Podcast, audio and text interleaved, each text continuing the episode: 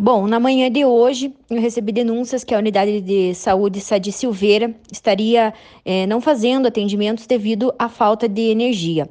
Ao chegar, né, para fazer a fiscalização na unidade, eu verifiquei que a caixa de energia estava lacrada pela Copel por falta de pagamento. Inclusive, isso foi confirmado por servidores eh, da unidade.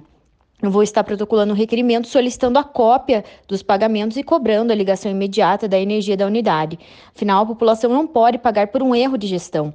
A população que é, acabou chegando para fazer consultas, mulheres com exames de preventivo também foram dispensadas, né? Desde a manhã de ontem, ontem, hoje, foram dispensados. Lembrando que a SADI atende uma população de mais de 10 mil pessoas ali da região de Olarias. Então, um erro grave de gestão que deixa de pagar a conta de luz e prejudica toda uma população que busca o sistema de saúde aqui da nossa cidade.